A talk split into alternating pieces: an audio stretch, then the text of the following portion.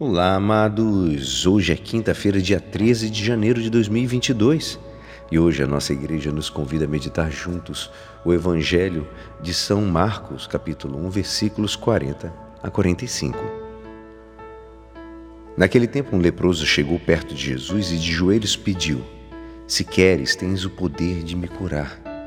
Jesus, cheio de compaixão, estendeu a mão, tocou nele e disse: Eu quero, fica curado. No mesmo instante, a lepra desapareceu e ele ficou curado.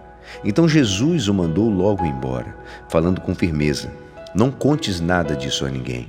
Vai, mostra-te ao sacerdote e oferece pela tua purificação o que Moisés ordenou como prova para eles.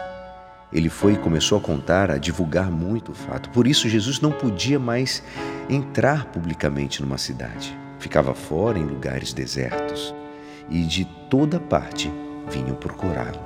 Esta é a palavra da salvação. Durante o nosso tempo diário de oração, desejamos e pedimos para ouvirmos a voz do Senhor.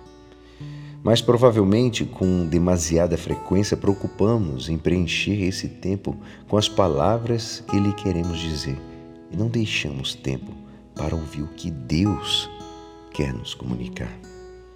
Que possamos ter mais atenção ah, e cuidado ao silêncio interior, evitando distrações e concentrando a nossa atenção. Abre um espaço para acolhermos os, os afetos, inspirações que o Senhor certamente quer suscitar nos nossos corações. Um risco que não podemos esquecer é o perigo de que o nosso coração, com o tempo, se vá endurecendo.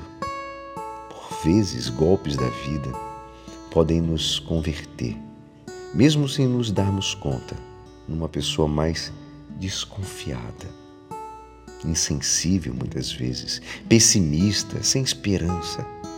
Devemos pedir ao Senhor que nos torne conscientes dessa possível deterioração interior.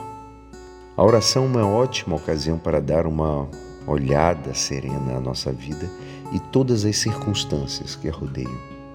Devemos ler os diversos acontecimentos, acontecimentos à luz do Evangelho, para descobrirmos que aspectos necessitam de uma verdadeira conversão. É estudar, amados. É tentar colocar em prática aquilo que nós lemos. Tomara que peçamos a nossa conversão com a mesma fé e confiança que o leproso se apresentou hoje a Jesus. Ele de joelhos suplicava: Se queres, tem um poder de purificar-me. Ele é o único que pode tornar possível aquilo que por nós próprios resultaria impossível. Desejamos que Deus atue com sua graça em nós, para que o nosso coração seja purificado e dócil com seu agir. Seja cada dia mais um coração à imagem e semelhança do coração de Jesus. Ele, com confiança, vai nos dizer: Eu quero, fica curado. E é assim Esperançoso que esta palavra poderá te ajudar no dia de hoje, que me despeço. Meu nome é Alisson Castro e até amanhã. Amém.